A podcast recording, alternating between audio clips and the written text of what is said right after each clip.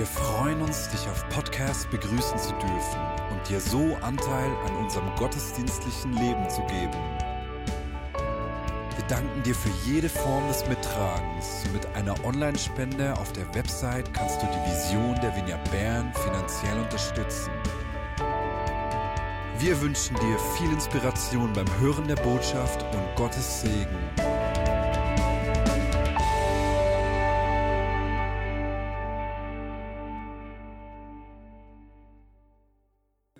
Herzlich willkommen. Schön, dass du mithörst und dass du unsere Predigten mithörst. In diesem Jahr, wir haben es gehört, begeht der protestantische Teil der Kirche das Gedenkjahr 500 Jahre Reformation. Deshalb haben wir uns entschieden, in diesem Jahr ganz zu Beginn eine Predigtserie mit dem Titel 500 Jahre Trennung sind genug zu starten. Mit diesem Serientitel bringen wir zum Ausdruck, dass wir ähm, mit allen Kirchen, die Jesus eben in der Mitte haben, verbunden uns verbunden fühlen. Und mit dem Thema Einheit hat uns Martin bereits letzten Sonntag mit auf den Weg genommen. Heute geht es um die Kraft der Erneuerung. Das meint man letztlich mit Reformation. Etwas neu gestalten, etwas neu formen, dynamisch sein, dynamisch bleiben, etwas verändern, etwas verbessern, etwas erneuern. Der 31. Oktober 1517 ist ein symbolisches Datum, das gesamteuropäische und ja, ich würde sagen, sogar weltgeschichtliche Bedeutung hat. Martin Luther und seinen Mitstreitern ist es nie um eine Zersplitterung der Kirche gegangen, sondern um die Erneuerung der Kirche. Genauer um die Klärung der Beziehung zwischen Menschen und Gott. Oder noch genauer, den Reformatoren ist es um die Frage nach der sogenannten Rechtfertigung des Menschen durch Gott gegangen. Diese Neuausrichtung oder vielleicht besser gesagt Wiederentdeckung von alten Wahrheiten hat in den vier bekannten Kernanliegen dieser Erneuerung gemündet. Nämlich in dem Solus Christus, allein Christus. Sola gratia, allein durch Gnade. Sola scriptura, allein aufgrund der Schrift. Und sola fide, allein durch den Glauben. Diese Prinzipien haben zur Zeit der protestantischen Reform eine tiefgreifende Veränderung bedeutet, mit Auswirkungen auf die ganze Gesellschaft, also auch auf Politik, Wirtschaft, Bildung und Sozialwesen. Und bis heute hat diese Reform auch unsere Gesellschaft nachhaltig beeinflusst und geprägt. Die Reformation oder eben Erneuerung ist noch nicht abgeschlossen, ganz im Gegenteil. Sie geht weiter. Sie muss weitergehen. Denn der reformatorische Wahlspruch Ecclesia semper reformanda, also Kirche muss sich ständig erneuern, gilt und provoziert auch heute nach wie vor.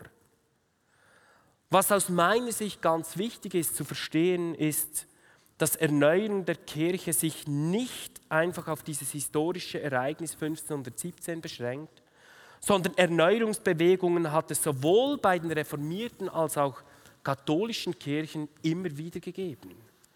Erneuerungsbewegungen waren und sind noch heute wichtig, weil sie oft nichts anderes sind als eine Reaktion auf Missstände. Und das nicht nur in der Kirche, sondern auch in der Gesellschaft. Oft sind es Reaktionen auf eine Übergewichtung oder Untergewichtung von geistlichen Wahrheiten oder sogar eine Verdrehung oder Missbrauch des Evangeliums auf Kosten der Menschen. Wie das eben in der Zeit der Reformation geschah. Was können wir heute aus der Geschichte lernen und was ist heute die zentrale Aufgabe von einer sich erneuernden Kirche? Ich habe diese nicht ganz einfache Frage mal versucht in einem Satz zusammenzufassen. Und zwar lautet dieser Satz in einem längeren Satz. Die reformatorische und damit erneuernde Aufgabe der christlichen Kirche ist es insbesondere eine Aufgabe an der Gesellschaft und besteht im tiefsten Sinn darin, nicht für sich selbst zu leben, sondern die Botschaft von dem liebenden und gerechten Gott, der Bibel für ihre jeweilige Zeit neu zu entdecken, neu zu interpretieren, neu zugänglich zu machen, neu in die Sprache der Menschen zu übersetzen und in neuen Ausdrucksformen auszuleben und sichtbar zu machen. Sei das in ökologischen Themen, sei das in ökonomischen Themen, sei das in der Kunst, in der Anbetung, beim Bildermalen, wo auch immer. Unsere Aufgabe ist es, Gottes Wort immer wieder neu für die Menschen der jeweiligen Zeit entdeckbar zu machen. Ich möchte aber nicht bei einem Vortrag über Kirchengeschichte stehen bleiben, sondern den Bogen von Erneuerung noch ein bisschen weiterspannen und den Fokus auf die Bibel legen. Was sagt denn die Bibel über das Thema Erneuerung? Als ich gedanklich mal die Geschichten aus dem Alten und Neuen Testament so in groben Linien durchgegangen bin, ist mir etwas aufgefallen. Wenn man die Bibel nämlich mal in ihren großen Linien liest und nicht zu sehr in die einzelnen Geschichten abtaucht, dann erkennt man ein erstaunliches Muster. Die Geschichte, welche Gott seit dem Sündenfall des ersten Menschen schreibt, ist eigentlich nichts anderes als ein gigantisches Erneuerungsprogramm. Und dies auf drei Ebenen. Die erste Ebene auf der persönlichen Ebene mit jedem einzelnen Menschen. Die zweite Ebene auf der Ebene des jüdischen Volkes. Und drittens auf der weltweiten Ebene mit der ganzen Menschheit und der gesamten Schöpfung. Lasst uns das mal ein bisschen näher anschauen. Erneuerung auf der persönlichen Ebene. Wer Jesus nachfolgt, ist, ist ein neuer Mensch. Das Neue Testament spricht in 20 oder 30 Stellen davon, dass das Alte vergangen ist, Neues ist geworden, beziehungsweise neues Leben in ein Leben gekommen ist, das Jesus nachfolgt. In 2. Korinther 5, Vers 17 lesen wir, gehört jemand zu Christus, dann ist er ein neuer Mensch. Was vorher war, ist vergangen. Etwas Neues hat begonnen. Dieser Mensch erhält neues Leben und lebt nach einem neuen Gebot, dem Gebot der Liebe. Sein Denken und sein Herz werden erneuert. Und er erhält im Himmel sogar mal einen neuen Körper und sogar einen neuen Namen. Zur Erneuerung auf der persönlichen Ebene werden wir später noch etwas näher darauf eingehen. Dann gibt es diese Erneuerung auf der Ebene des jüdischen Volkes. Gott hat sich ein Volk auserwählt, mit dem er seit Jahrtausenden einen Weg der Erneuerung geht und immer wieder neu gegangen ist. Und aus dem der Retter der ganzen Welt geboren worden ist. Nur ein Beispiel aus Ezekiel 36, Vers 26 bis 28. Dort heißt es, ich will euch ein neues Herz und einen neuen Geist geben. Ich nehme das versteinerte Herz aus eurer Brust und gebe euch ein lebendiges Herz.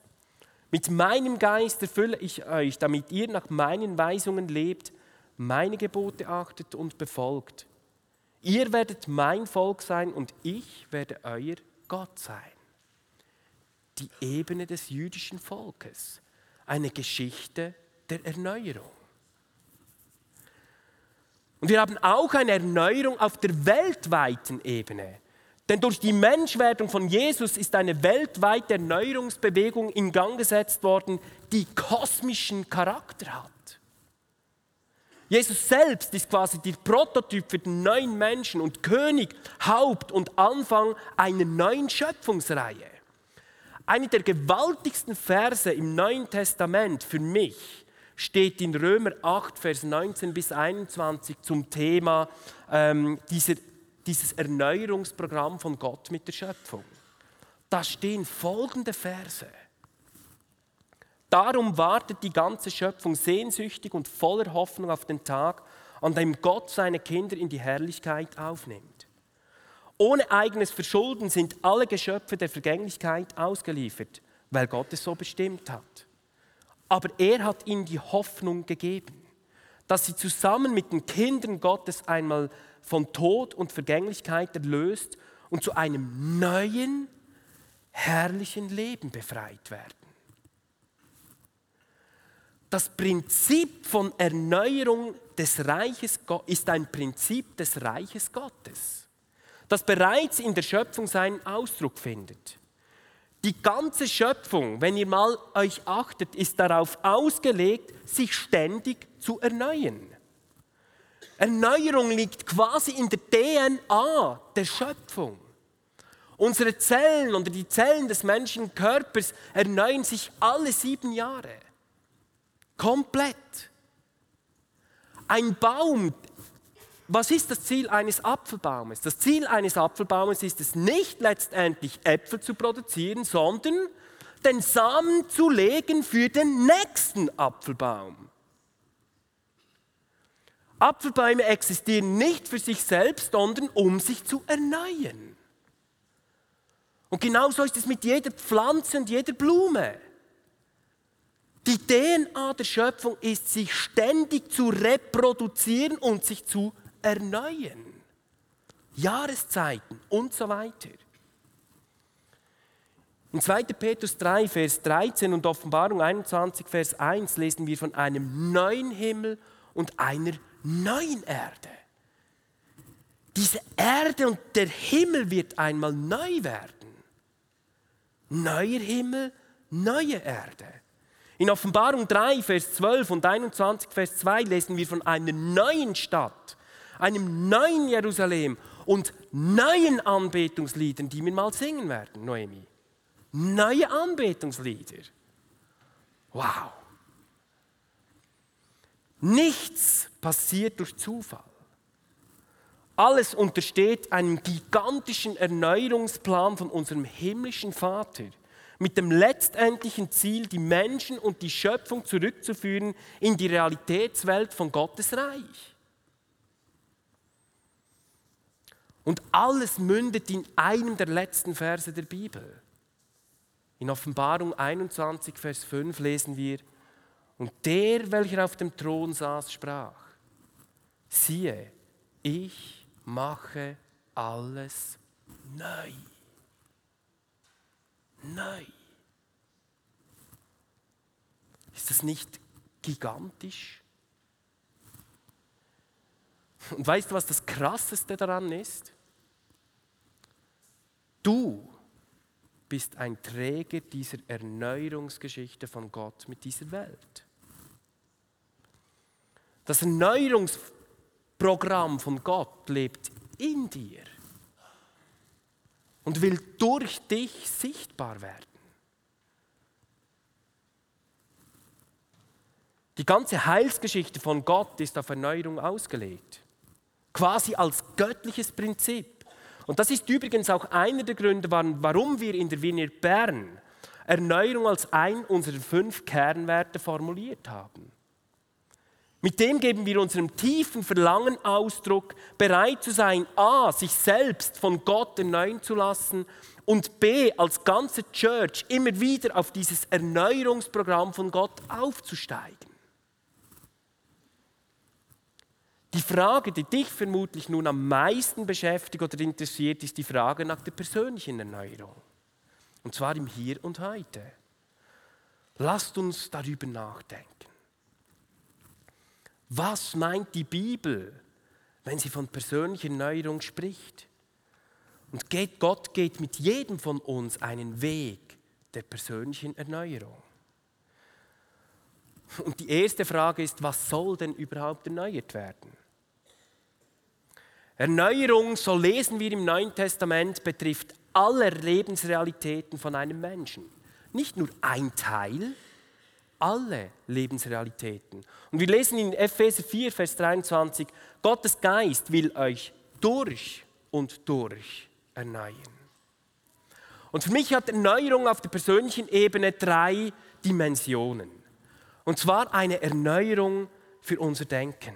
die erste Dimension. Die zweite Dimension ist eine Erneuerung für unser Herz, unsere Gefühle. Das meint das Neue Testament, wenn sie von neuem Leben oder von diesem inneren verändert werden spricht.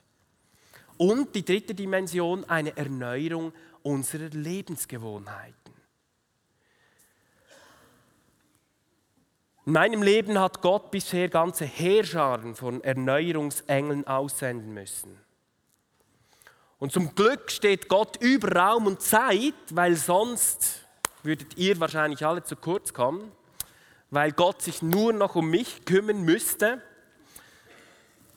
Und ich möchte euch mal ein paar Geschichten aus meinem Leben über Erneuerung erzählen. Bevor ich Jesus kennengelernt habe, war ich vier Jahre drogenabhängig. Das ging von weichen Drogen bis zu harten Drogen. Doch Gott hatte einen anderen Plan. Gott hat mich befreit und mein Denken und meine Lebensgewohnheiten erneuert. Ich war ziemlich rebellisch in dieser Zeit und habe schlimme Dinge gemacht. Das ging von Einbruch über Diebstahl, über schwere Sachbeschädigung. Doch Gott hatte einen anderen Plan. Gott hat mich erneuert. Nach meiner Drogenzeit habe ich fünf Jahre teilweise unter schwersten Depressionen gelitten. Unter Panikattacken, Angstzuständen. Es ging so weit, dass ich tagelang nicht mehr aus dem Zimmer gehen konnte. Gott hat mich erneuert.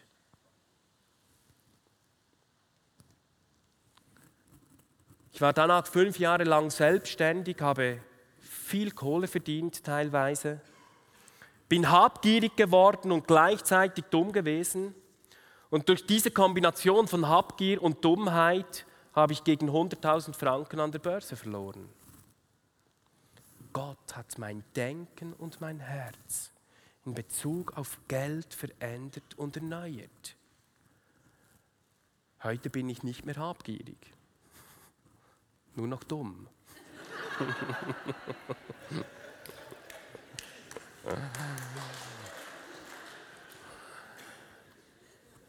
Aber wisst ihr, was das Gewaltigste ist? Das ist alles nichts gegenüber dem Großen, wo Gott dran ist, mich ständig zu erneuern. Jeden Tag. Wisst ihr, was das ist? Mal ein kleines Quiz, so ein Rätsel. Das ist immer spannend, so ein Rätsel. Und zwar, geht es um eine Weltmacht mit drei Buchstaben. Nein, nicht die USA. Die Weltmacht, um die es geht, ist mein Ich. Gott ist dran, mich ständig zu erneuern von mir selbst, meinem alten Ich meiner Scham, meinen Ängsten, meiner Minderwertigkeit, meinem Beleidigtsein, meinem alles immer besser wissen, meinem Stolz, meinem Gefühl immer zu kurz zu kommen. Und wisst ihr, wie er das macht? Indem er mir zeigt, a, dass Christus in mir lebt und b, er mir mehr, immer mehr zeigt, wer Christus in mir sein möchte und wer dieser Christus in mir ist. Es geht nicht um mich. In diesem Erneuerungsprogramm geht es nicht um mich, es geht um ihn. Es geht um seine Lebensrealitäten. Es geht um Jesus. Und jeder von uns hat solche Erneuerungsgeschichten. Und vielleicht stehst, steckst du gerade mittendrin in so einer Erneuerungsgeschichte, die dich vielleicht auch herausfordert. Und ich möchte dich ermutigen, dass du dran bleibst. Glaub mir, wenn Gott mit mir zum Ziel kommt, dann kommt er mit dir ganz bestimmt auch zum Ziel. Und es gibt noch genügend Erneuerungsengel, die da sind. Gott möchte uns erneuern. Die zweite Frage, die sich stellt, ist, wie kann persönliche Erneuerung gelingen? Wie sieht das praktisch aus? Gibt es da praktische Schritte, die ich gehen machen kann, damit Gottes Erneuerung auch in meinem Leben gelingen kann? Und wir sehen dazu jetzt einen kurzen Einspieler.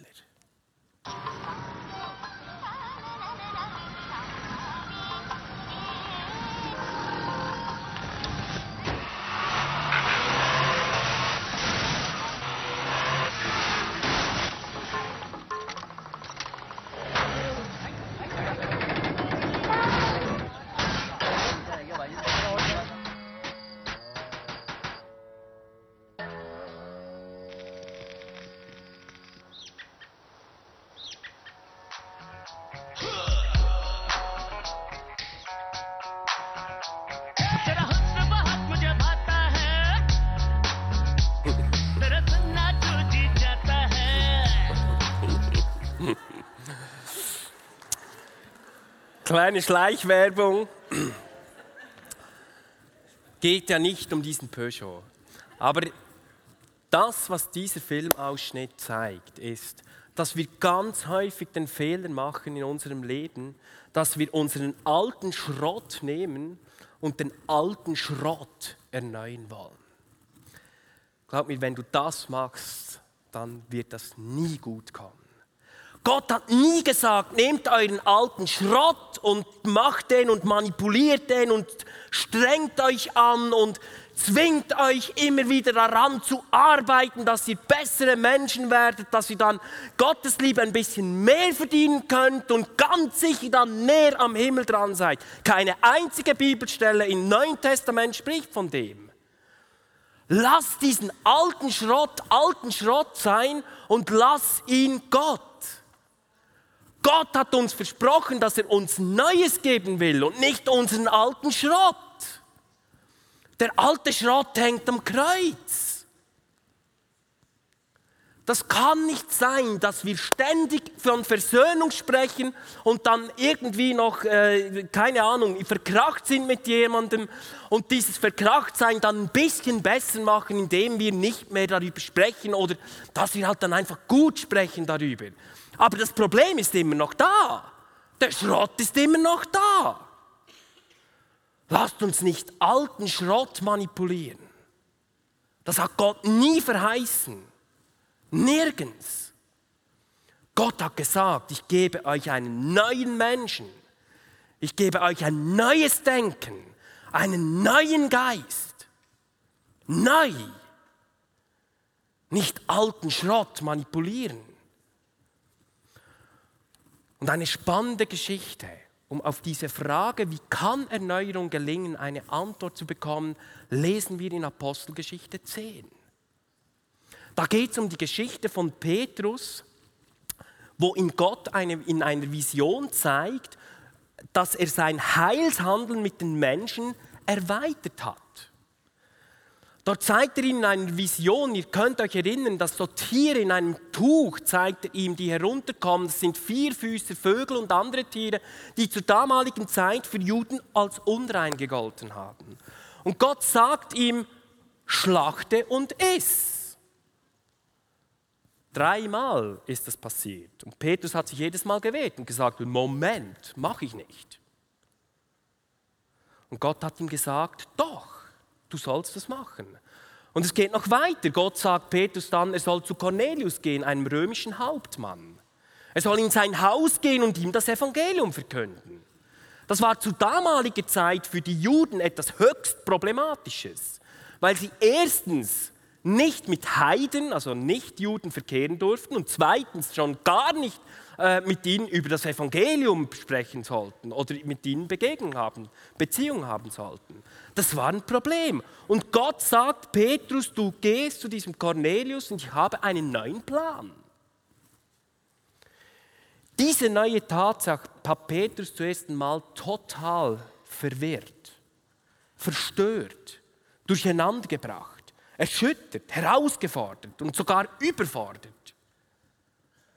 So sehr herausgefordert, dass er in Kapitel 11 nochmals genau dasselbe erzählt. Allen seinen Mitstreitern. Petrus war herausgefordert. Und es war früher so, es ist bis heute so geblieben und wird es wahrscheinlich auch immer so sein. Neues hat für altbewährtes halt auch immer etwas Bedrohliches. etwas Misstrauendes, etwas Skeptisches, etwas Zweifelhaftes, weil uns das gewohnte innere Sicherheit und Halt gibt. Jesus hat mal gesagt im Bildgleichnis von neun Wein und neun Schläuchen. Wisst ihr, wenn du deinen alten Schrott nimmst und in neue Schläuche ähm, begibst oder umgekehrt, das wird nicht funktionieren. Neuer Wein braucht neue Schläuche. Der alte Wein gehört in die alten Schläuche. Und Petrus ist herausgefordert. Was ist das Erste, was wir aus dieser Geschichte mit Petrus lernen? Das Erste ist, Erneuerung bedeutet immer auch loslassen. Bedeutet loslassen. Und manchmal bedeutet das eben altbewährtes, gewohntes, bekanntes, vertrauliches loszulassen. Es kann aber auch bedeuten, seelische Verletzungen, Demütigungen, Erniedrigungen, Ablehnungen, Schmerz oder Ängste loszulassen. Und das kann manchmal ganz schön herausfordern. Man verliert den inneren Halt und begibt sich bild, bildhaft gesprochen aufs Wasser und auf unbekanntes und ungewohntes Gebiet. Aber wie ist das mit Gott? Ganz ehrlich. Habt ihr nicht schon manchmal so einen weißen Zettel unterschrieben? Hä? Gottes Verträge sind man ziemlich leer. Da gibt es nicht Punkt 1, Punkt 2, Punkt 2, Punkt 3 und so weiter. Das hat mit Vertrauen zu tun. Er möchte, dass wir ihm vertrauen. Loslassen bedeutet, die innere Sicherheit zu verlieren und sein Vertrauen ganz auf Gott zu setzen. Loslassen bedeutet Schuld, Scham und Stolz zu überwinden und sich an Gottes Erneuerungsprozessen zu orientieren. Zu wissen, dass er für mich ist und nicht gegen mich. Zu wissen, dass er für Gerechtigkeit sorgt und nicht ich. Zu wissen, egal was passiert, er geht mit mir den Weg und sorgt für mich.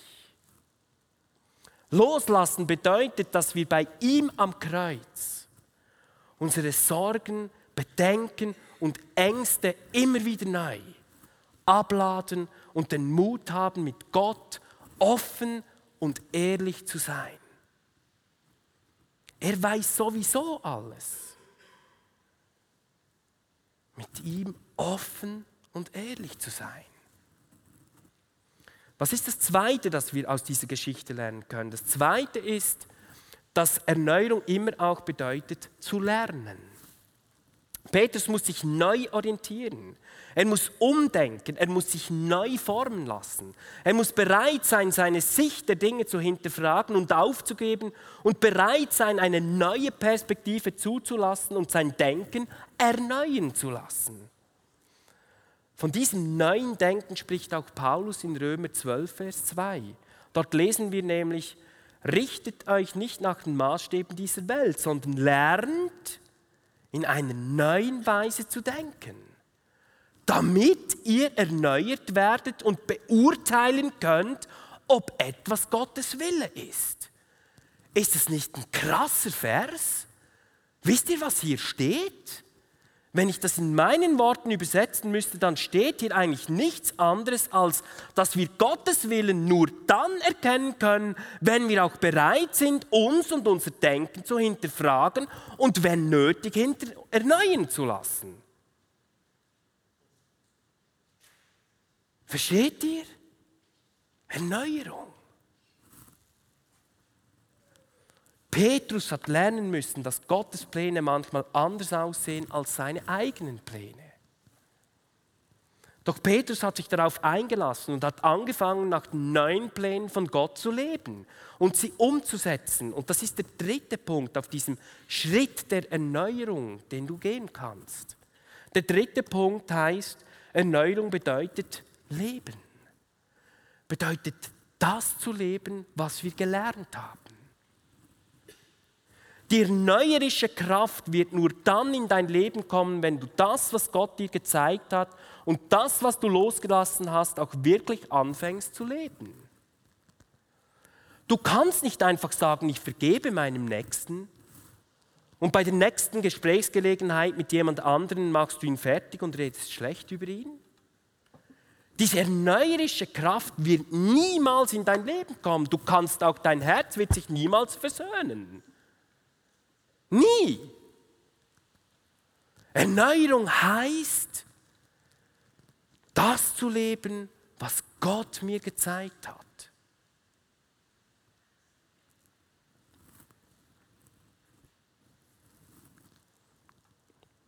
Wir müssen leben, was wir gelernt haben und glauben und uns auch entsprechend verhalten.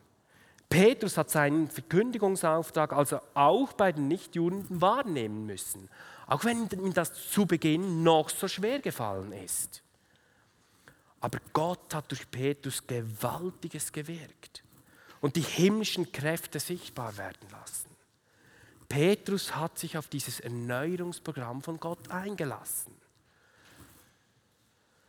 Das letztendliche Ziel von persönlicher Erneuerung auf allen Ebenen ist, so zu werden wie Jesus. In 2. Korinther 3, Vers 18 heißt es so wunderbar. Wir alle aber stehen mit unverhülltem Gesicht vor Gott und spiegeln seine Herrlichkeit wider. Der Herr erneuert uns durch seinen Geist, damit wir ihm immer ähnlicher werden und immer mehr Anteil an seiner Herrlichkeit bekommen. Nachfolger von Jesus sind Repräsentanten des Königs und von seinem Reich. Gottes Erneuerungsprogramme sind also nie zum Zweck, Selbstzweck gedacht, sondern als Segen für den Nächsten, als Segen für dein Dorf, als Segen für deine Stadt und als Segen für unser Land. Bist du dir bewusst, dass du Teil von Gottes Erneuerungsplan mit dieser Welt bist? Dich hat er dafür auserwählt. Und die Kernfrage für uns alle ist, sind wir bereit, uns auf dieses, diesen Erneuerungsprozess mit Gott einzulassen? Und ich möchte mit dieser Frage und die Band bitten, nach hochzukommen mit dieser Frage jetzt so in eine Anbetungszeit übergehen. Sind wir bereit, uns auf diesen Erneuerungsprozess mit Gott einzulassen? Und ich denke, dass einige unter uns jetzt gerne Gott so ihr Herz hinhalten würden. Lasst uns das praktisch machen. Lasst uns jetzt ganz praktisch eine Zeit nehmen, wo wir ihm unser Herz hinstrecken. Hier vorne siehst du ein Kreuz. Da vorne hat es Schreibstifte auf diesem Pult, es hat Zettel und es hat Agraffen. Und wenn du merkst, dass es in deinem Leben Dinge gibt, die du einfach nicht los wirst oder von denen du einfach nicht loslassen kannst, und du merkst, das sind Dinge, die deinem Leben schaden, die dir Schaden zufügen oder deinem Umfeld Schaden zufügen, dann bitte ich dich, komm nach vorne, schreib das auf diesen Zettel und mach es an diesem Kreuz fest. Und vielleicht gibt es Dinge im Leben, wo du anfangen möchtest, umzudenken und Erneuerung erleben möchtest. Dann komm auch du nach vorne, schreib das auf diesen Zettel und mach das an diesem Kreuz fest. Und vielleicht gibt es Dinge im Leben, wie du weißt oder wo du weißt, die Gott dir offenbart hat, aber du hast einfach nicht den Mut, diese in einem nächsten Schritt umzusetzen. Wo du merkst, du hast nicht den Mut, den nächsten Schritt zu machen und das auszuleben und zu leben, damit diese erneuerische Kraft in deinem Leben wirksam werden kann. Schreib das auf diesen Zettel und nagle das ans Kreuz. Lass das Neue zu, das Gott in deinem Leben zeigen möchte. Und die anderen, die am Platz sind, betet für Durchbrüche von all diesen Geschichten, die wir dann hier am Kreuz hängen haben. Wir wollen Durchbrüche sehen. Wir wollen Erneuerung sehen. Und vielleicht bist du heute hier und du hast dein Leben noch nie diesem Jesus gegeben. Vielleicht bist du heute hier und du weißt gar nicht, was das heißt, neues Leben. Du weißt gar nicht, was das heißt, diesem dieses Neue, diesen neuen Himmel zu spüren und zu erleben, dann lade ich dich heute ein. Heute ist deine Chance, diesem Leben, diesem Jesus dein Leben zu geben und neues Leben von ihm zu empfangen. Und wir machen das immer so, dass, es so, äh, dass wir das nicht ausstellen, dass wir alle die Augen schließen. Und da bitte ich euch jetzt alle die Augen zu schließen. Wenn das dich betrifft, dass du dein Leben ganz neu diesem Jesus anvertrauen möchtest, weil du das noch nie gemacht hast. Dieses neue Leben in deinem Leben erleben möchtest, dann halte jetzt sichtbar die Hand hoch, um dem Ausdruck zu geben. Das kannst du jetzt machen.